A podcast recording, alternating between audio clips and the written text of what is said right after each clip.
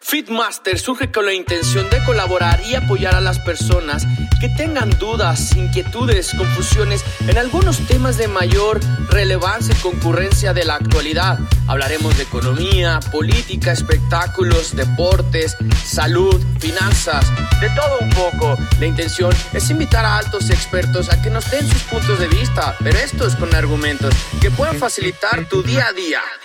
Fitmasters ¿Qué tal? Sean bienvenidos a su podcast Fit Master. Hoy nos congratulamos y nos encontramos ante la presencia de uno de los más grandes gurús del automovilismo. Con nosotros se encuentra el más grande de ellos, que es César Cerda, de toda la región occidente del país, el cual le doy la más cordial bienvenida a este su podcast Fit Masters. Gracias, Alan. Gusto estar contigo acá. Años que no te veía, pero qué bueno estar aquí otra vez. Oye, ya sé, parece que tenemos alrededor como unos 20 años de amistad, ¿verdad? Sí, yo creo que sí, por ahí un poquito más. Y qué, qué, qué bien, ¿no? Fíjate que me da mucho gusto. Hace tiempo que, que nuevamente tuve, tuve contacto contigo y, y, vi las redes sociales que andas ahorita de gurú de automovilismo, ¿verdad? De, de los más grandes de la zona de Occidente. Favor que me haces, mira, la verdad es que empezamos en esto del periodismo automotriz hace como cuatro años. Ahí vamos, tú sabes que es difícil hacerse de un nombre, pero se va a lograr, se va a lograr. No, pues qué bueno. Y, y, gracias nuevamente por, por, la invitación de que te hayas tomado el tiempo de, de, acudir a nuestras instalaciones y poder grabar este podcast que al fin y al cabo es para, para todos nuestros radioescuchas, para que les pueda servir en, en su día a día, ya que el tema de hoy es, es interesante. Hoy, hoy vamos a hablar respecto del, del automóvil y todas sus, sus vertientes, ¿no? Desde criterios de compra, criterios de venta, las tendencias que se vienen en el mercado y tan el famoso tema que se, que se ha llegado a, tocar en los últimos días, donde uno de los más grandes gurú del automovilismo mundial acaba de liberar las patentes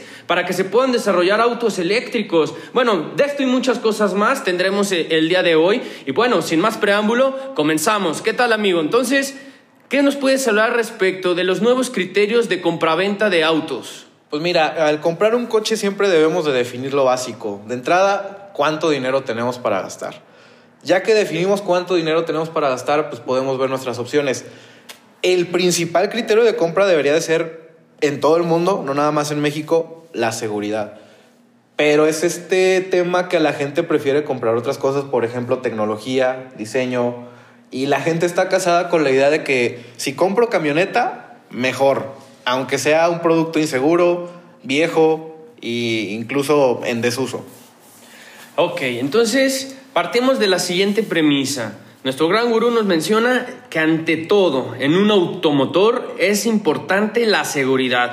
Yo porque pregunto a veces, este, muchas personas cuando, cuando andan revisando el adquirir un, un, vehículo, ya sea nuevo o usado, pues siempre tienden a que sea con la mayor tecnología de, de, del momento, ¿no? En el cual tenga GPS, en el cual tenga Bluetooth, en el cual este, pueda pues, tener un asistente de, virtual, ¿no? Con inteligencia artificial, olvidándonos de las bolsas de aire en la parte frontal, en la parte trasera, incluso en las laterales.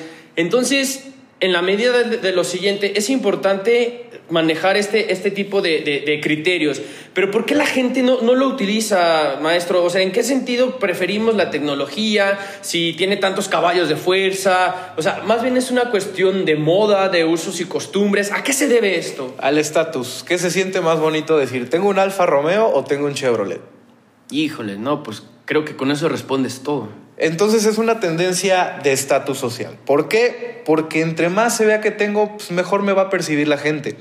Pero el que conoce del tema te va a percibir diferente. ¿Por qué? Porque si compras un coche inseguro, estás demostrando que no sabes del tema. Porque preferiste comprarte un coche con Android Auto, Auto y Apple CarPlay, con eh, OnStar, con cualquier sistema que tú me quieras decir, en vez de preferir el control de estabilidad, las bolsas de aire y, y estas cosas que salvan vidas la principal cosa que me dicen cuando me van a decir es que ¿para qué comprar un coche con seguridad si no pienso chocar?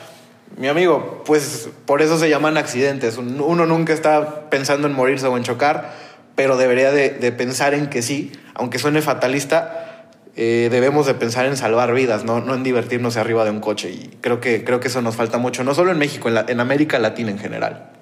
Fíjate que yo me he dado cuenta ahorita que mencionas el, tema de la seguridad y creo que es primordial hacerlo, este, resaltar para que todos los escuchas y, y la audición lo, lo, comprenda, en el sentido de que a veces es importante mejor de lado el glamour y tener mayor controversia o facilidad, perdón, en el sentido de que tú y tu familia se encuentren seguros, ¿no? De que si hay un traslado, pues este pueda llegar con, con bien, ya que pues varias veces, como tú lo mencionas, nadie piensa que saliendo de su casa, de su trabajo, o yendo a visitar a los papás, a la familia, pues a lo mejor ya no regresamos, ¿verdad? Entonces, después de la seguridad, digo que es como primer criterio, ¿cuál sería el segundo? Satisfacer tus necesidades diarias. Si tú estás pensando comprar un coche por diversión, enfócate en eso. Si estás pensando en comprar un coche por práctico o para la familia, pues enfócate en el espacio, enfócate en la seguridad. Si tú estás pensando en un coche del día a día, pues enfócate que, que sea, además de seguro, que, que, tenga un buenos consumos de combustible y si le vas a poner mucha carrilla, pues que tenga eh, los servicios pagables, porque también de repente se nos va la mano, compramos un coche con servicios postventa carísimos, con refacciones que no hay en el mercado y entonces te quedas sin coche tres meses. Entonces, yo creo que lo segundo que debes de pensar al comprar tu coche es satisfacer las necesidades que buscas cubrir con esta compra. Ok, entonces ya tenemos seguridad y tenemos satisfacción de las necesidades. Por ejemplo, e, el segundo punto tiene mucho que ver en el sentido económico. Por ejemplo, si yo cuento con un presupuesto alrededor de 100 mil a 150 mil, que es el estándar promedio donde las personas de, clase media pues son los que adquieren eh, vehículos de media gama. La intención es, por ejemplo, partir de un presupuesto y de ahí mismo saber ¿Qué es lo que puedo comprar? O sea, digo, a lo que me refiero es de que podamos hacer una compra inteligente. ¿Cómo pudiéramos hacer esa compra inteligente? ¿Bajo qué vertientes, maestro? Simple y sencillamente informándote. Es checar todas tus posibilidades, ver qué modelos tienes a la mano. Si tu presupuesto, como dices, es de 200 mil pesos, pues busca aquel modelo que reúna todos los requisitos que buscas. Ya dijimos seguridad, pero por ejemplo, si vamos a partir de este ejemplo de los 200 mil pesos, yo te diría, cómprate un Renault, eh, un Renault perdón, eh, Quid, que es un coche de ciudad, económico. la versión top está en 200 mil pesos y el costo eh, te incluye cuatro bolsas de aire, aunque no control de estabilidad, perdón, con, control de estabilidad. Esa es una compra inteligente y aunque hay otras opciones más tecnológicas, como por ejemplo un Chevrolet Beat, que te cuesta más o menos lo mismo, solamente tiene dos bolsas de aire y sin control de estabilidad. Entonces, ¿cómo puedes hacer la compra correcta? Informándote. Oye, y por, partiendo de, esta cuestión que, amablemente nos mencionas, yo, por ejemplo, que si soy un novato o un experto en todos los temas de, automovilismo, ¿cómo puedo empezar informándome? O sea, ante que acudo, ante una agencia, ante un agente profesional como tú, eh, mediante redes sociales, eh, medios de, difusión masiva, ¿por dónde comienzo a informarme? Yo creo que estamos en la era de las redes sociales y creo que es básico empezar por ahí. Eh, afortunadamente en el tema de los coches sabemos muchos eh, creadores de contenido, periodistas, que, que, tenemos una opinión propia. Muchos coincidimos entonces en muchos puntos de vista sobre muchos coches y creo que el comparar con uno y con otro te puede ayudar a, llegar a la mejor decisión. Yo no recomiendo ir con los asesores de venta porque está esta, este viejo adagio que dice que nadie vende pan frío. Entonces, ¿quién te va a quién vende el mejor producto? Pues el que tiene el que, el que es de él. Entonces yo creo que más bien eh, leyendo especificaciones técnicas, si no las conoces, ir con algún experto, un asesor. Habemos muchos que ofrecemos asesoría y te podemos dar por lo menos eh, encaminar hacia, hacia la compra más inteligente con tu presupuesto y bajo tus necesidades. Ok, perfecto. Entonces, bueno, haciendo un paréntesis nuevamente y recapitulando ya lo acontecido. Tenemos seguridad. Seguridad ante todo. Es el primer criterio para una buena adquisición de, un vehículo. Tenemos satisfacción de necesidades. ¿Nos faltaría alguno más? Definir tu tope de, eh, de presupuesto. O sea, estamos hablando de seguridad, satisfacer necesidades y presupuesto. Esto en cuanto a la adquisición de un, de un vehículo. Así es. Ahora le volteo la, la, la, la vertiente, maestro. Y si hablamos de venta, tengo un vehículo, quiero venderlo y quiero venderlo a un precio justo. Estoy consciente de que al momento en que yo lo adquiero y conforme va pasando el tiempo, lamentablemente en, los vehículos o en los carros, pues su precio va disminuyendo, se va depreciando. ¿Cómo puedo sacarle el mejor provecho? ¿Bajo qué condiciones o bajo qué premisas eh, yo tengo que estar consciente de que a lo mejor mi vehículo vale tanto, disminuyó tanto o el precio que estoy ofertando es excesivo? Porque, bueno, mucho se ha escuchado, se ha hablado de, los famosos coyotes, ¿no? Que ellos se apegan al libro azul y que tienden a, tirar bajo y a veces pues esas compras las llegan a, a realizar por la necesidad de las personas. Por eso es que en este podcast buscamos que las personas se informen bien atinadamente con, expertos como tú. Entonces, la pregunta sería, ¿Cómo puedo poner a la venta mi vehículo sin que se deprecie tanto? Obviamente teniendo en consideración eh, las, fallas mecánicas, las fallas eléctricas, etcétera. ¿Cómo partimos? Pues de entrada eh, debemos de mantener siempre nuestro vehículo en las mejores condiciones posibles. Está esta condición que es real, no es mentira, no es mito, de cuando compras un coche y lo sacas de la agencia, baja cierto porcentaje eh, el valor desde que lo sacas. Regularmente es el 20%. Eh, existen otros factores que pueden depreciar tu coche, pero ¿qué hacer para venderlo mejor? Siempre tenerlo en las mejores condiciones. ¿A qué nos referimos? si eres una persona que fuma, no fumes arriba de tu coche. Hay gente que no lo hace y y puedes quemar las vestiduras o puedes hacer que tenga un olor penetrante el coche. Eh, ¿Qué más hacer? Bueno, pues llevarlo siempre cuando esté durante, durante y dentro de la garantía, llevarlo a un concesionario eh, autorizado que tenga los sellos de servicio en el manual. Esto ayuda mucho a mantener el precio. ¿Por qué? Porque estás llevando un registro de que tu coche haya ido a servicio a tiempo y se ha hecho con mano calificada de la marca obviamente y esto avala que tu coche está en buenas condiciones. Siempre decir la verdad. Si tú le pegaste a tu coche, pues bueno, tienes que decirlo, a menos de que eh, esto realmente no afecte su valor. Regularmente lo hace, hasta un rayón afecta, pero si fue reparado a tiempo y no hay vestigios de que, o hay cosas que eh, sean dañadas como el chasis, la dirección, eh, las llantas, etcétera, entonces no hay ningún problema si fue bien reparado. Pero siempre hablar con la verdad y saber que, hay, que estos factores afectan el valor de tu vehículo, pues es bueno estar consciente y llevarlos a cabo es primordial para que tengas una buena venta de coche. Creo que después de, este podcast mucha gente se va a comunicar contigo, digo, porque a mí en lo particular me ha pasado y atinadamente pues he ido en busca de tu auxilio para, para poder este, tomar referencia o, partir de, una base de cómo puedo este, comenzar la, venta de mi vehículo. Y ahora que has mencionado todas estas cuestiones de, que hay que conservar el, auto, de que no hay que fumar, de que a lo mejor incluso hay que tener precaución con algunas bebidas que a veces subimos al auto, como el café, este algunos otros jugos, yogur, etc. ¿no? Entonces, la, la, intención de, de, lo, que, de lo que sigue, pues de lo, de lo que te quiero este, mencionar, es si una vez que yo, yo tenga, por ejemplo, la oportunidad de, vender el vehículo, eh, ¿Puedo acercarme a personas como tú para que me puedan asesorar? ¿Crees que eso sería factible? Porque normalmente la gente piensa que todos lo sabemos, ¿no? O sea, yo, yo vendo porque creo tener conocimiento de venta, pero a lo mejor no de una venta específica de auto. Mi intención es, ¿crees que había posibilidades o, ves factible que hoy día la gente eh, fomente la cultura de acercarse a gente experta como tú? Sí se puede, hay gente que, que tenemos, vaya, la vocación y podemos asesorar a las personas sobre sus ventas. Si no lo quieres hacer tampoco es tan difícil, debes de checar cómo está el mercado. Es, es muy sencillo. Eh, si tú tienes un modelo 2017 con tantos mil kilómetros en la versión tope de cierta marca, pues compara tu coche y si está en mejores condiciones de alguien que pide 170 mil pesos, por ejemplo, y tú crees que tu coche es mejor y está mejor conservado y tiene menos kilometraje, pues aunque no lo creas, eso te da derecho a pedir un poquito más. Eso ya lo decides tú. Eh, muchas veces, tú lo mencionaste al principio, las ventas dependen más de la necesidad de a veces deshacerse de un coche o de que llegue dinero fácil. Entonces, creo que el vendedor debe determinar hasta dónde está dispuesto a ceder yo no recomiendo vender a precio del libro azul, es un abuso.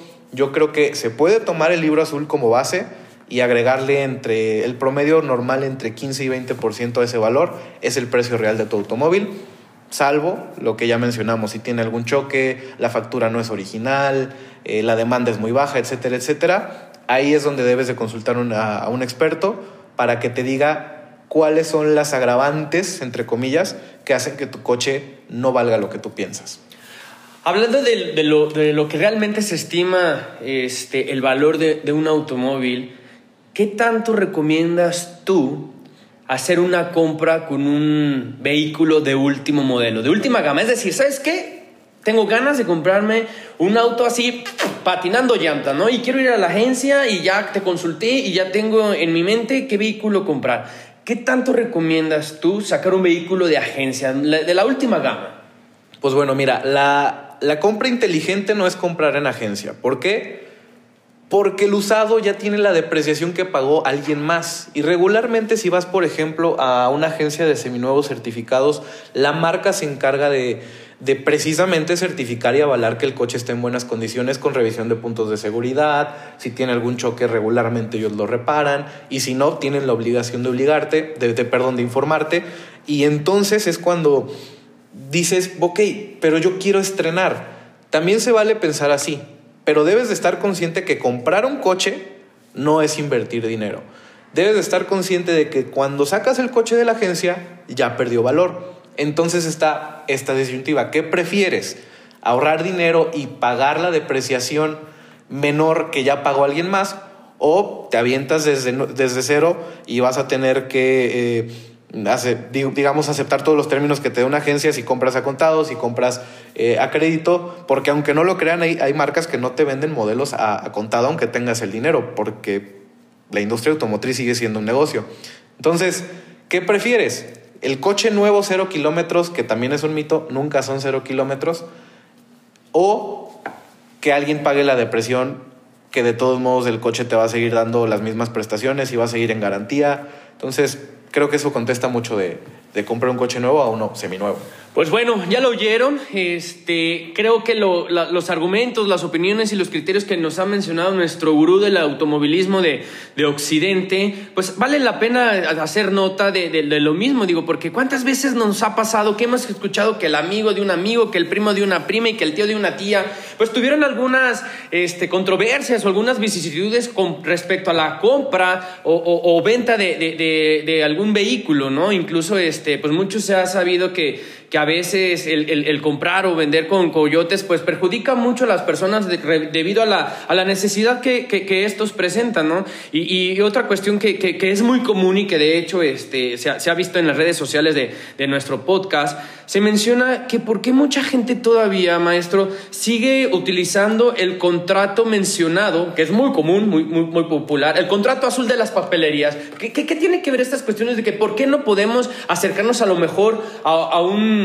a un asesor este, de, autos o a un abogado para que nos pueda llevar esto? O sea, ¿por qué seguimos cayendo en los mismos errores escuchando los cuestionamientos o, las irregularidades de, nuestros conocidos? Vaya. Mira, tontamente pensamos que un papel eh, puede adquirir el valor que uno le da.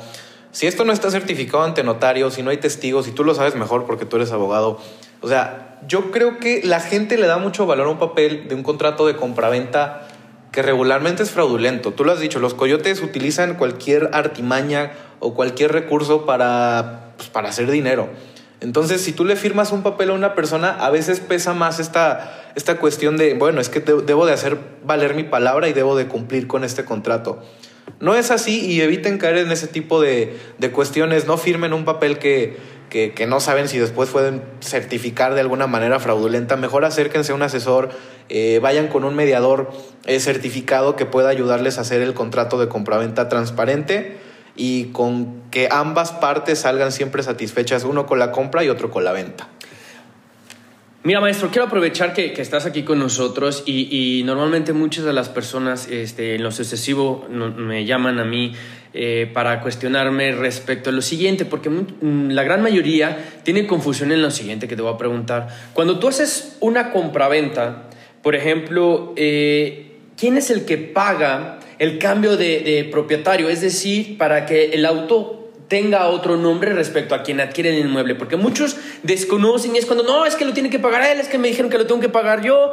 ¿Cuál, es, cuál es la, la, la, forma correcta, vaya? Mira, regularmente esto se negocia, pero la manera correcta es el comprador. Ok. ¿Por qué? Porque el comprador es el que va a adquirir el bien y pues va a quedar a su nombre. Entonces, ¿por qué carambas el, el que está recibiendo el dinero es el que, el que tiene que pagar el cambio de dueño? Hay quien lo hace. Sí, claro, ha pasado. Y si lo hacen y ellos se acuerdan eso, pues está bien pero entra en este, en este criterio de los gastos que el comprador debe de hacer. Debe de, prever que tiene que pagar el cambio de propietario, Y si hay alguna infracción, pues eso también lo deben de negociar porque a veces también lo debe de pagar el comprador para que queden ceros la cuenta. Aunque en ese caso pienso que es al revés, debe ser eh, cuestión del que vende. Y también debe de pensar en otros gastos, por ejemplo, si hay estados donde aplica tenencia y si hay alguna tenencia que pagar se debe de hacer. Eh, y también el cambio de placas en caso de ser necesario también debe de, eh, de correr por cuenta del comprador. Bueno, pues ya lo oyeron. Acuérdense, quien compra el vehículo es quien paga el cambio de propietario. Bueno, entre, entre estos temas y, otros que se pueden, híjole, este, llevar a cabo en este abundante tema, hay uno de los que es, muy concurrente y, es, es, es, muy común, ¿no? En el sentido de que, por ejemplo, se ha preguntado, bueno, incluso hasta yo me lo cuestiono, ¿por qué los autos han aumentado su precio? O sea, Llegó un momento que del 2015 para acá, autos que valían 200 mil pesos, los ves en 2016 valiendo 250 mil, ¿no? O sea, hablando de, autos nuevos de, de, media gama. ¿En qué sentido, maestro? O sea, los autos han ido aumentando su precio porque también aumenta la gasolina, aumentan las partes, aumentan pues todo, todos los aditamentos que pueda tener un vehículo. Pues mira, eh, básicamente es por muchos factores. El principal, pues la inflación en la economía. Eh, desde que un proveedor te da en 7 pesos un bastidor, por ejemplo, pues llega el momento en que el fabricante que le maquila a ese proveedor le sube el precio a él y él te va a vender más caro a ti como fabricante de coches y pues evidentemente tú no vas a mantener el precio si tienes una utilidad que sacar. Entonces, la primera respuesta que se me viene a la mente y la más fácil de contestarte es la inflación. Pero hay otros factores. Eh, también la baja eh, la venta de vehículos. Por ejemplo, en México el año pasado, en 2019, cerramos con 7% menos en ventas, poquito más que eso, eh, comparado con 2018. Y entonces, pues las marcas deben de mantener su negocio. ¿Qué hacen? Bueno, entonces si no estoy vendiendo tanto volumen, tengo que sacar más o la misma utilidad. ¿Cómo lo logro? Subiendo los precios. Entonces, este par de factores son los que, digamos, han eh, llevado a que las marcas eh, lleven los, precios de, los vehículos a las nubes. Lo mencionas bien. Yo cuando empecé en esto de los coches hace más de cuatro años, el Volkswagen Golf costaba 250 mil pesos nuevo. Hoy vas a la agencia y el mismo coche te está costando 400 mil pesos nuevo. Estamos hablando de casi el doble de precio. Y esto es muy común por los factores que te acabo de comentar. Oye, maestro, entonces, por ejemplo, ¿cuánto nos recomiendas? Un decir, vámonos a lo nuevo, ¿no? Vamos a comenzar del automóvil recién salidito de agencia, sin un raspón y un patinón de llanta, ¿no? Como mencionan eh, comúnmente en la sociedad. ¿Cuánto tiempo me tiene, pues ahora sí que de esperanza de vida un auto recién salido de agencia? ¿Cuánto tiempo consideras tú que es necesario que yo conserve ese vehículo antes de hacer un cambio? De dos a tres años es la recomendación que damos los que sabemos del tema. ¿Por qué? Porque es el momento justo en muchos aspectos. Una, es el mejor momento eh, de depreciación de tu coche, es decir, ya llegó a una media donde puede bajar más si te tardas en venderlo pero no tanto como para perder tanto dinero. Otro factor es, regularmente el promedio de año de vida de un coche, los facelifts o renovaciones de media vida son aproximadamente en este tiempo, de dos a tres años. Estos factores, cuando un coche cambia, por ejemplo, si yo tengo un Jetta de la generación pasada, que, fue la, la, la del 2.0 litros, y acaba de salir una nueva generación con un motor de 1.4 litros. Al haber cambiado de motor, y al haber cambiado de imagen, mi coche, además de la depreciación que ya tenía, baja un tanto más porque es un coche que ya está en desuso, es un coche descontinuado. Entonces, aunque el mercado te va a cubrir por 10 años en postventa, hay piezas que van a ser diferentes y eso baja el valor de tu coche. Entonces, por ejemplo, ante, ante estas vicisitudes nos damos cuenta que por eso las agencias otorgan o 70 mil kilómetros o 3 años de garantía, o bueno, incluso algunas hasta 7 años o 100. O sea, ¿a qué se debe, por ejemplo, ese criterio que una marca este, de, de Corea estipula 100 kilómetros o 7? O sea, haciendo mención, aunque tú dices que son tres años o tanto kilometraje, ¿por qué entonces aumentan en este sentido? ¿Es una, es una cuestión de política de uso, política comercial, política de marketing? O sea, ¿qué se debe, por ejemplo, que algunas se desfasan de esto que tú mencionas? Es marketing meramente. Eh, regularmente, el promedio lo mencionas bien, son tres años o 60 mil ah, kilómetros. Ah, 60 mil, ok. Así es.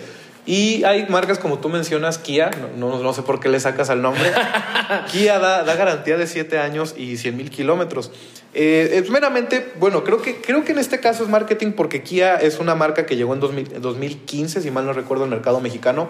Y pues hay que ganar clientes. ¿Cómo se ganan clientes? Ganándome la confianza. ¿Cómo me gano la confianza? Pues ofreciéndole un producto que no me tienes mucha fe, no me conoces, no te preocupes. Si te falla, tienes 7 años para reclamarme o 100 mil kilómetros. 100 mil kilómetros en un motor de gasolina puede ser incluso un tercio de vida, por ahí a veces hasta mitad de vida de, un motor, o sea, la vida de útil de un motor. Entonces, más bien obedece a temas de marketing, cada quien puede decidir hacer lo que quiera. Hay marcas que dan dos años, hay marcas que dan menor kilometraje. Esto no está homologado y no es una regla, es solamente criterio de cada, de cada marca.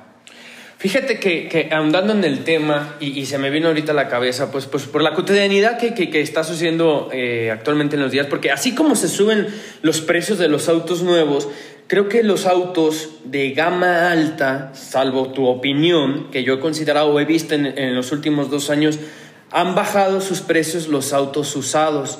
O sea, en el sentido de que, por ejemplo, a lo mejor marcas como Mercedes, Audi, BMW de alrededor de 2013, 2017 para acá ¿por qué se han depreciado tanto sus precios? Digo, porque ya mucha gente dice, no, es que yo ya puedo comprar un Mercedes, a lo mejor no del año, pero no deja de ser un Mercedes. ¿A qué se debe, por ejemplo, que los autos de alta gama han bajado sus precios? Precisamente porque el mercado premium, al costar más, el dinero, cada que, que hay inflación, pues vale menos. Tu poder adquisitivo cada año, si tú mantienes tus ingresos con esos mismos 50 pesos que ganas al día, el poder adquisitivo va bajando. Entonces no cualquiera puede acceder al mercado de los premium y entonces cuando es hora de venderlo, la regla no ha cambiado. Pocos pueden comprar ese coche. Entonces quienes más tienen se ven obligados a bajar más el precio de, de los premium porque no cualquiera puede adquirirlos. Y de todos modos es un clickbait como se dice en la actualidad. ¿Por qué? Porque aunque tú compres un modelo 2013 de Porsche, por ejemplo, que están por ahí de 700 mil pesos los, los Boxster, es un coche que de todos modos te va a salir un ojo de la cara mantenerlo, porque las marcas no cambian su criterio. Ellos siguen cobrando lo que deben de cobrar y el que debe sacrificar para vender su coche es el usuario de a pie. El que va a la agencia, se lo compra y a los dos años se deshace de él, es el que más dinero va a perder más si es un coche premium. Entonces quiero entender que los usuarios son los que al momento de, de, hacer una compra como, como la que estamos mencionando ahorita, eh, pues son los que pierden, ¿no? Los que les perjudican netamente en su bolsillo. Pues entonces ya lo oyeron, las marcas no cambian sus criterios, las marcas premium, como bien lo, afirma nuestro gurú el día de hoy, eh, siguen manteniendo sus costos, ya sea de un 2013 a un 2020 o a un 2025, ¿no? Digo, porque ya hemos visto hasta en cuestiones este, de, de, bloggers este, futuristas, pues ya hasta un Rolls Royce del 2025 que hasta se maneja solo, ¿no? Ahí vimos a una dama subirse al automóvil. Y con esto quiero comenzar este, el siguiente siguiente este, concepto o la siguiente cuestión, bajo qué tendencias ves tú y, quiero empezar con, con, sobre todo por, por, la gasolina, ¿no? Porque días anteriores, eh, eh, bueno, se ha escuchado mucho la, la, nota de que uno de los grandes empresarios del sector de, de automovilismo eh, ha liberado patentes para que los autos se hagan eléctricos.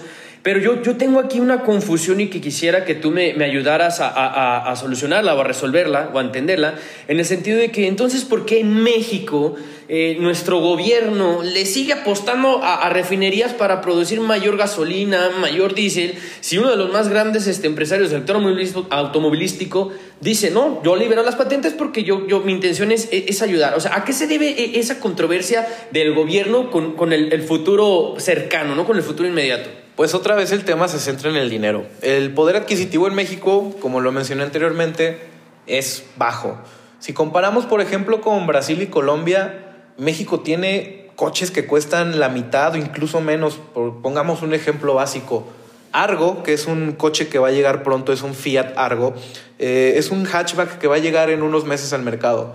En Brasil se vende al equivalente de 700 mil pesos. En México no va a llegar o no debería llegar con un precio mayor a 320 mil pesos. En Colombia, un Mazda 3 se está vendiendo por alrededor de 30 mil dólares, 600 mil pesos aproximadamente. En México, el mismo coche, la versión tope está en 360 mil pesos, un aproximado. Entonces, vamos en temas de poder adquisitivo. Estamos hablando de que no cualquiera puede permitirse comprar un coche, mucho menos un eléctrico que no hay ninguno de, por lo menos de prestigio, que cueste menos de un millón de pesos en México. Y otra eh, vertiente importante es la infraestructura. En México no hay infraestructura para que tú puedas llegar y cargues tu coche y sigas andando. La verdad es que los puntos de carga son mínimos si lo comparas con ciudades o países como Dinamarca, como Suecia o como el mismo Estados Unidos y Canadá. ¡Wow! Entonces, señores, ya lo oyeron, necesitamos infraestructura, necesitamos una estratégica que realmente apoya al sector. Afortunadamente nos encontramos en, un nivel este, privilegiado respecto a Latinoamérica debido a que pues, países como Brasil y Colombia que, que vaya que demandan muchos automóviles, digo, porque son poblaciones este, amplias y, con gran este, población, eh, sí es importante que pues al menos nosotros le saquemos provecho a, estas vertientes, ¿no? ya que la intención es contaminar menos, tener mayor facilidad de, desplazo y, sobre todo pues, que haya una seguridad, ¿no? porque eso fue lo primero que caundamos aquí en el podcast, que, que para una adquisición o enajenación de un automóvil necesitamos ver por nuestra seguridad y la de los que nos acompañan siempre. Entonces, partiendo de la premisa de que nos falta infraestructura, de que no tenemos una buena estrategia, ¿Qué, le pudiéramos ofrecer entonces al mercado mexicano, digo, a los inversionistas, en el, por ejemplo, tú que, eres experto en este tema y algún día llegar a lo mejor una empresa de, gran nombre, una marca, no sé, a lo mejor japonesa, inglesa o incluso del mismo sector de, Estados Unidos y te dicen, oye, pero pues es que yo veo factible a México, pues es una población que son alrededor de 120 millones, donde hay un padrón de vehículos por ciudades de alrededor de 2 millones y medio por promedio, ¿no? O sea, ¿qué, qué pudieras ofrecer en el sentido de decir, oye, ¿sabes qué? Pues yo sí sigo con refinería, sigo con gasolina y diésel, pero no tengo infraestructura. ¿Qué, cómo, cómo, pudiéramos partir para que se implementara en, nuestro país? Pues insisto en, en, este tema de ganar más. En México debemos de ganar más si queremos pensar en mejorar nuestra realidad. Algo que podría ser el brinco entre el eléctrico y el coche de gasolina tradicional, pues es el híbrido. En México las ventas de híbridos han ido al alza en los últimos cinco años aproximadamente. Eh, tenemos eh, marcas como Toyota que tienen una amplia gama en el catálogo de, coches eh, híbridos y entonces darle a las marcas esta confianza de que haya un paso intermedio. No podemos dar el salto de los coches de gasolina a los coches eléctricos, menos en México que, que, la vida del parque vehicular se extiende mucho. ¿Cuántos coches de los 80 no vemos circulando? ¿Cuántos coches de los 90 seguimos viendo circulando? Y todavía con el tema que nos quieren traer coches chocolates siguiendo la premisa esta de sin seguridad, eh, poco fiables y algunos descontinuados. Entonces debemos de cambiar primero estas cuestiones internas para ofrecer confianza a las marcas, que si me lo preguntas a mí, las marcas tienen confianza en México. No sé si sepas, pero México eh, tiene armadoras como FCA o Fiat Chrysler Automóviles, tenemos Chevrolet, tenemos Toyota, un par de ellas, tenemos una china que se llama Jack, tenemos Kia, tenemos eh, Honda, tenemos Mazda, tenemos lo que se te ocurra de, de marcas que maquilan y fabrican en el país. Creo que el tema no pasa tanto por confianza de las marcas en México. Creo que es más bien un asunto interno que debemos de arreglar para que todavía sea mejor la relación con, con, los inversionistas. Oye, entonces hablando de esta vertiente, si por ejemplo nos viera el, el, guion y creador de Volver al Futuro, pues se infartaría, ¿no? De que ya estamos en 2020 y los autos voladores nunca han pasado. Bueno, al menos de que tú tengas una referencia y la quieras hacer mención aquí en, en Fitmasters, pues bueno, te lo agradeceré. Si ya tienes conocimiento de que China o Estados Unidos le están cumpliendo el deseo a Martin McFly y al Doc, pues entonces te lo agradeceré mucho. Si no, pues, ¿qué esperamos para incentivar a, los jóvenes mexicanos para, para creación de nuevas mejoras en, automovilismo? Pues sorpresa, sí hay coches voladores ya que se están este, vendiendo. Hay un par de marcas independientes, una asociada a helicópteros y otra a aeronaves, que están prevendiendo vehículos que, que van a volar por ahí de 2025, 2026 van a empezar las entregas de esas unidades. Eh, pero hasta ahora esto no es una realidad. La realidad se apunta hacia los coches eléctricos porque son coches que no solo son más eficientes, son más seguros. Eh, de la mano de electricidad, eh, las marcas han implementado mayor seguridad. ¿De a qué hablamos? Pues de niveles de autonomía o de manejo autónomo eh, que te permiten, por ejemplo, cambios de carril de manera automática, aceleración y freno de manera automática, detección de, detección, perdón, de peatones, miles, miles de, de asistentes que permiten que el manejo sea más seguro. Evidentemente hay que perfeccionar este tipo de sistemas y cuesta mucho dinero. Mencionaba lo de Elon Musk. La idea de Elon Musk es, es de un filántropo. Él quiere hacer la tecnología más barata para que esté más al alcance de la gente. Y no está mala idea. El problema es que el desarrollo cuesta mucho dinero.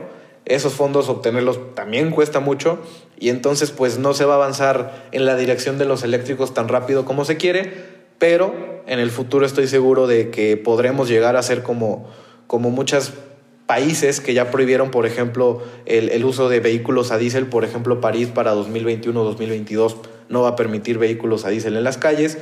Eh, hay, hay, países que van más allá, como Dinamarca, que en 2025, 2026, ningún coche de combustión interna, ni gasolina, ni diésel, ni etanol eh, van a circular por sus calles, solo eléctricos.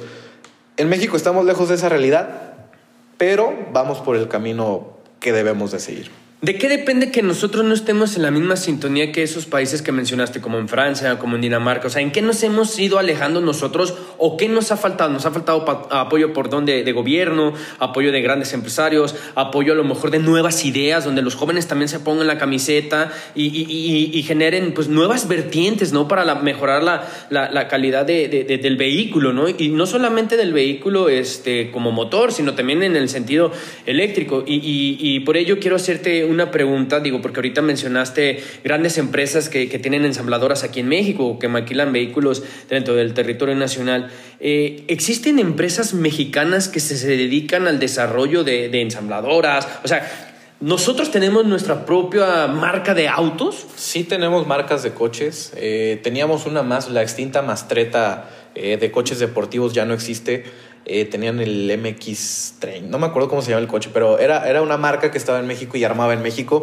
Tenemos ahora Buell, Buell es una marca que también fabrica un deportivo descapotable de, de dos plazas, pero que utiliza motor de Ford y utiliza diversos, eh, ¿cómo se llama?, proveedores. Y tenemos una de eléctricos que se llama Sacua.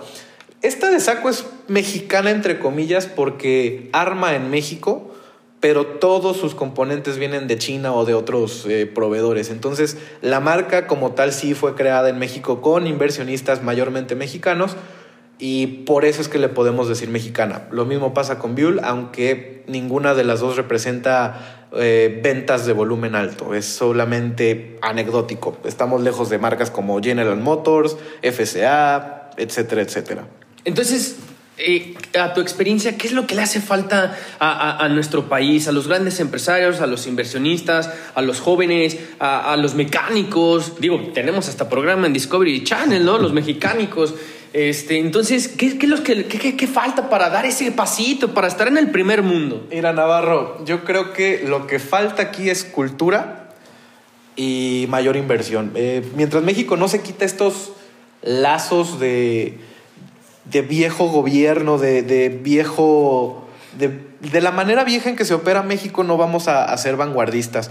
Vaya que, en Jalisco en general tenemos eh, una zona bastante interesante en desarrollo de tecnología. No sé si sepas que somos número uno en desarrollo de tecnología, eh, sobre todo con, con inversión israelí. Y nos dicen el Silicon Valley mexicano. Ojalá fuéramos el Silicon Valley mexicano Silicon Valley en California es una región donde se, encuentra Apple, Google, Tesla, etcétera, etcétera. Pero creo que nos falta preparación y dejar de lado nuestro, nuestra manera vieja de ver las cosas, o sea, un poquito más de cultura. Pues para eso es Fitmasters, digo, de hecho, tú lo mencionaste, sin, sin yo contártelo, de hecho, pues la intención de, de, la creación del podcast es para que realmente se fomente que Guadalajara se quede y se asiente como el Silicon Valley de México, y no solo de México, sino de Latinoamérica, ¿no? Ya que nosotros, este, en, en, en, similitud de, de, condiciones y de funciones, estamos a punto de, de lanzar una aplicación que se llama Fitline, en la cual consiste otorgar a, los usuarios asistencia legal inmediata respecto a, las controversias o, problemas de mayor concurrencia de, la ciudad, ¿no? O de cualquier asentamiento este, de metrópoli. Estamos hablando de, de, ahora sí que de servicios, pero la intención es esa, ¿no? O sea, a fomentar mediante este podcast que ese chip cambie, que, que tengamos al alcance a través de la tecnología aquellos conocimientos o argumentos como tú efectivamente cuentas. Y lo importante pues de esto es, es compartirlo, ¿no? Que desde lo particular podamos ayudarnos como sociedad y que ya en general fomentemos pues las mejores de, de, de, más bien la calidad de vida y, y, mejoría que realmente necesitamos, ¿no? Entonces, este, sí es importante hacer mención que así como tú, tú lo ves, pues nosotros lo vemos y, y, qué bueno que te hayas dado la, oportunidad de, venir aquí con nosotros. Pero bueno, por último yo quisiera hacerte una pregunta hablando de, las de los cuestionamientos de, México, el, por qué no, no hemos avanzado conforme hemos deseado todo, toda la sociedad en, en general. ¿Qué tan cierto es que hubo un estudiante, si no mal recuerdo, de una universidad de Ciudad de México que hace funcionar los autos con una combinación de un químico y agua. ¿Qué tan cierto es esto? Es real, incluso la propulsión en general eh, de los motores de combustión ha cambiado mucho. Hay ciertas adaptaciones para hacerlos funcionar con agua de mar. Eh, las marcas, por ejemplo, Toyota se me vuelve a cruzar por la mente, ha desarrollado el, coche de hidrógeno que tiene mayor autonomía y que la única emisión que, que sale del escape es vapor de agua Incluso en Brasil algún tipo alguna ocasión hizo que un coche funcionara con aceite vegetal de cocina. O sea, el remanente que te queda de estas famosas cadenas eh, de hamburguesas pueden venderlo y hacer que tu coche funcione con eso. O sea, es una realidad. La cosa es que no hay negocio ahí. ¿Por qué no hay negocio? Porque este químico y la combinación de agua, pues cualquiera puede tenerla. El hidrógeno, pues el hidrógeno es un gas que todos tenemos en la atmósfera. No es negocio. Entonces, ¿Por qué no se comercializa? Pues porque no sería tan redituable. Entonces, mientras no sea redituable y no les deje dinero a los que mandan, pues no va a ser una realidad. ¿Qué tan cierto es que en esta década, maestro, eh, sea factible que ya haya autos que no necesiten conductores? Estamos cerca de ello. Lo más cercano que hay en el mundo es Tesla con su nivel de autonomía 3 para que nos informemos un poquito más del tema y un, eh, un poquito más de background.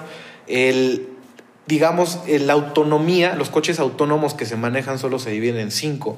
Entonces, tres es como ir a la mitad del camino. Eh, Elon Musk ha prometido que los años consecuentes habrá eh, tecnología de nivel 4 que permita mayor asistencia al conductor. Y se habla de que por ahí del 2025 ya podamos tener coches totalmente autónomos y no solo eso, se habla de servicios que se operen solos de, transporte eh, como alternativas de movilidad. Me explico.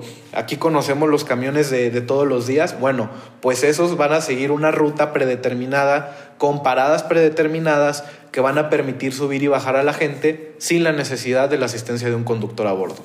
Mencionando, hablando de, de Elon Musk, ¿Qué tal le fue con su nueva presentación de su camioneta? ¿Qué, nos puedes decir al respecto? Digo, porque eso fue, híjole, hasta la bolsa se cayó, sus acciones se cayeron. ¿Qué sucedió ahí con Elon Musk? El señor es un genio y maneja el mercado como él quiere. Eh, justo acaban de salir los, los resultados del último cuarto del año pasado. Tuvo ganancias por segundo cuarto consecutivo. Y mucho se lo debe al Cybertruck. Cybertruck es esta pickup eléctrica que, si me preguntas, a mí está horrorosa. Sí. Está horrible. Claro. Pero es un coche que te da prestaciones que ninguno hasta ahora te ha dado. O sea, más de mil caballos de fuerza, tres motores o dos motores, dependiendo la versión que, se adquiera, autonomía de cercanos 800 kilómetros por cada recarga, nivel de autonomía de manejo que te permite casi, casi dormirte. No lo recomienda y él dice que no lo deben de hacer, pero ha habido casos que muestran que la gente se duerme y llega a su destino con el coche eh, como tal. Y el coche también, eh, en este caso la pick pretende ser indestructible y cargar y remolcar lo que se te ocurre. Entonces, estamos viendo un coche del futuro en el presente, que tal vez por eso a muchos nos parece horrible porque no estamos preparados para eso. Pero justo hoy publiqué una noticia en, un blog que, manejo de, un periódico importante de la ciudad, que el señor tiene un bonito problema, el cual es Cybertruck no puede satisfacer las necesidades de pedido sino hasta dentro de cuatro años. La demanda ha sido tan alta que la marca no está preparada a satisfacer esa, esa demanda, sino hasta dentro de cuatro años. Pues incluso por ahí se mencionaron que un presidente del municipio del estado de San Luis Potosí mandó pedir como hasta 15 o 10, ¿no? No recuerdo 15, bien el dato. Eh, yo pensé que era broma, ¿no? Pero sí es verdad, 15 camionetas me mandaron a comprar en Ciudad Valles, en San Luis Potosí, y por ahí las están entregando dentro de un año y medio o dos. Pues ya ven, sí tenemos este, gobernantes con visión. Ahí tenemos al del municipio de Valles de, de, San Luis Potosí. Y bueno, quisiera este, ir cerrando un poquito el, el tema con la siguiente pregunta, maestro. ¿Cree que algún día veamos este, la posibilidad o, o, o nos preparemos, digo, para que en algún momento determinado el auto deje de coexistir. O sea, y digo de coexistir porque ya es parte de nuestro día a día, ¿no? Digo, yo a un automóvil más que un lujo, lo veo como una necesidad, ¿no? Lo veo como mis pies, como mi transporte, lo que me hace desplazarme a mi trabajo, a mi familia, a mis padres, con mi novia, etc. Entonces, eh, ¿crees que algún día exista esa posibilidad, esa remota posibilidad de que a lo mejor el auto sea sustituible por algún otro? La idea del mercado actual es evidentemente que extender la vida de los coches lo más que se pueda. Pero los esfuerzos de muchas marcas, otra vez entra el tema de Elon Musk y Tesla, es que sí, que, desaparezca el coche como tal. Y hay una tendencia actual, la generación Z y los millennials compran cada vez menos coches, no se quieren echar el compromiso de un coche y por eso optan por por eh, eh, acceder a servicios como Lyft, Uber, Didi, eh, Bit y todas estas plataformas de, movilidad. Entonces, no creo que desaparezca el coche como tal, pero sí en un futuro va a ser este tema de leasing, por ejemplo, que no seas dueño del coche como tal, tengas el servicio pero que no tengas las obligaciones del mantenimiento, de cómo deshacerte de él, de volverlo a vender, de, este tipo de cuestiones que representan un gasto mayor a quienes tenemos un coche. Entonces, quiero entender que la venta de autos a partir del 2020 o en esta década tiende a bajar respecto a la forma en como las nuevas generaciones como los millennial o los centennial este, han ido mermando el mercado de, de los automóviles? O sea, ¿las ventas van a bajar o van a subir? En teoría van a bajar porque la tendencia actual es que las generaciones más recientes, como tú mencionas, no quieren la responsabilidad de un coche. Prefieren opciones alternativas, muchos pues viven, prefieren pagar una mejor ubicación para solamente necesitar una bicicleta o por ejemplo en Ciudad de México, bueno, aquí en Guadalajara también ya hay este tipo de patines del diablo eléctrico que, que, te llevan por un módico costo a algunos puntos de la ciudad. Los esfuerzos van encaminados hacia, hacia este punto. No se van a dejar de vender coches en un mediano plazo ni en un largo plazo, pero sí eh, va a bajar la tendencia a comprar un coche, por lo menos con el modelo que conocemos actualmente. Tal vez el leasing vaya ganando más contratos. El leasing, para quien no sepa, es como rentar un coche por cierto tiempo, por una mensualidad, pero tú no te preocupas por mantenerlo ni llevarlo a servicio, de eso se encarga la marca, y solamente tú te encargas de echarle gasolina y se acabó. Por ejemplo, ¿Qué pudieras este, asesorarnos? Digo, ya porque la cuestión es, es, también netamente social lo, que se vierte aquí en el podcast. ¿Qué, ¿Qué, es lo que puedes ofrecer tú, por ejemplo, que en grandes metrópoles hay grande cantidad de autos circulando? ¿Cómo podemos eh, mejorar o, o, que se disminuya la cantidad de autos circulando y en el que todos pues tengamos una facilidad de, de, de transporte, ¿no? Optando por sistemas de movilidad más eficientes, Creo que es el primer punto que deberían de atender todos. Si tuviéramos mejores, no solo transportes, también vialidades y no fuera tan caro transportarte del punto A al punto B, por ejemplo, se me ocurre, este, si trabajas en reforma, pero tu casa está hasta Metepec, Estado de México, pues imagínate todo lo que te tienes que, que acomodar de camino. Entonces, es cuando el coche se hace una necesidad.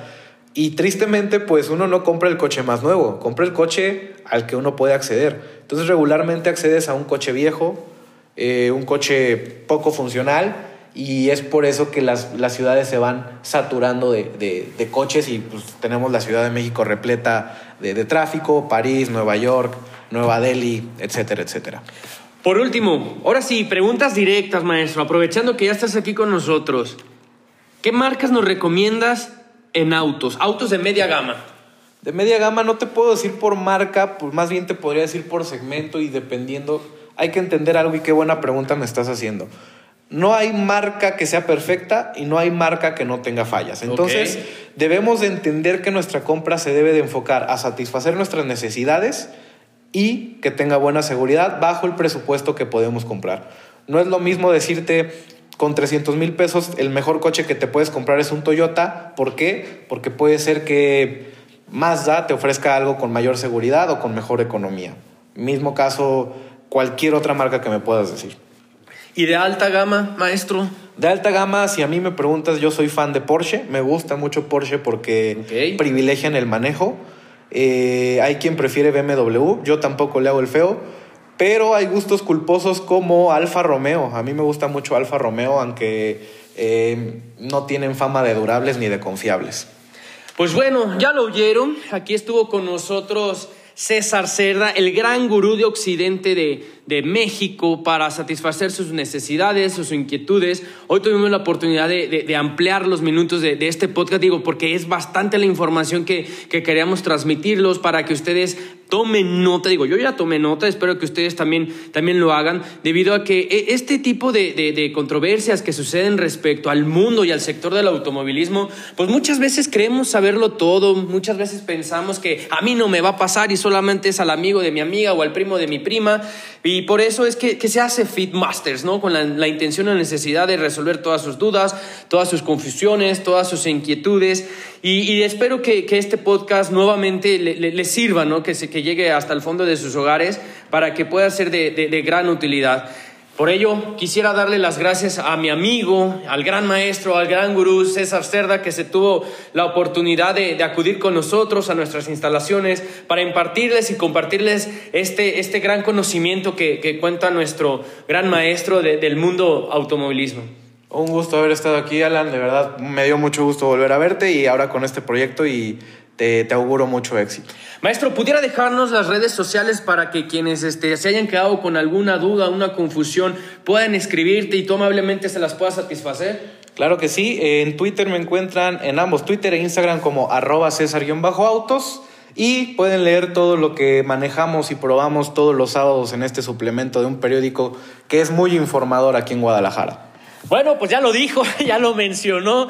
Y bueno, para eso es Fitmasters, para que también nuestros altos expertos se pongan a disposición de las personas, porque esa es nuestra intención, satisfacer las necesidades de, de, la sociedad en conjunto, de lo particular a lo general. Y antes de despedirnos, sí quisiera pues agradecer a todas las personas, ya que en este sexto episodio de nuestro podcast Fitmasters, pues en los anteriores cinco nos hemos percatado de que hemos recibido mucha, mucha este, recepción en parte de sus hogares, que nos han escuchado. Afortunadamente el día de ayer recibimos la noticia de que ya nos encontramos este, siendo emitidos en, Colombia. Afortunadamente estamos en México, que es nuestra sede aquí en Guadalajara, Jalisco de Feedmasters. También nos escuchan en Estados Unidos, en Holanda. Vaya, ¿quién, nos iba, quién iba a pensar que nos iban a escuchar del otro lado del continente? Y en Colombia, esta semana nos dimos cuenta en nuestras métricas que, que ya nos escuchamos en Colombia, por lo cual yo les quiero agradecer a todos que se toman la oportunidad de, de cuando van van al, al, gimnasio o al trabajo o a dejar a los niños a la escuela o a ver a los papás, a la familia o toman un viaje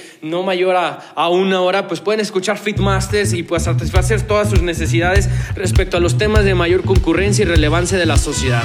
Pues sin más que decir, quiero agradecer nuevamente a César Cerda y a todos los que se dieron la oportunidad de escucharnos el día de hoy. Muchas gracias y recuerden que Fit es para todos.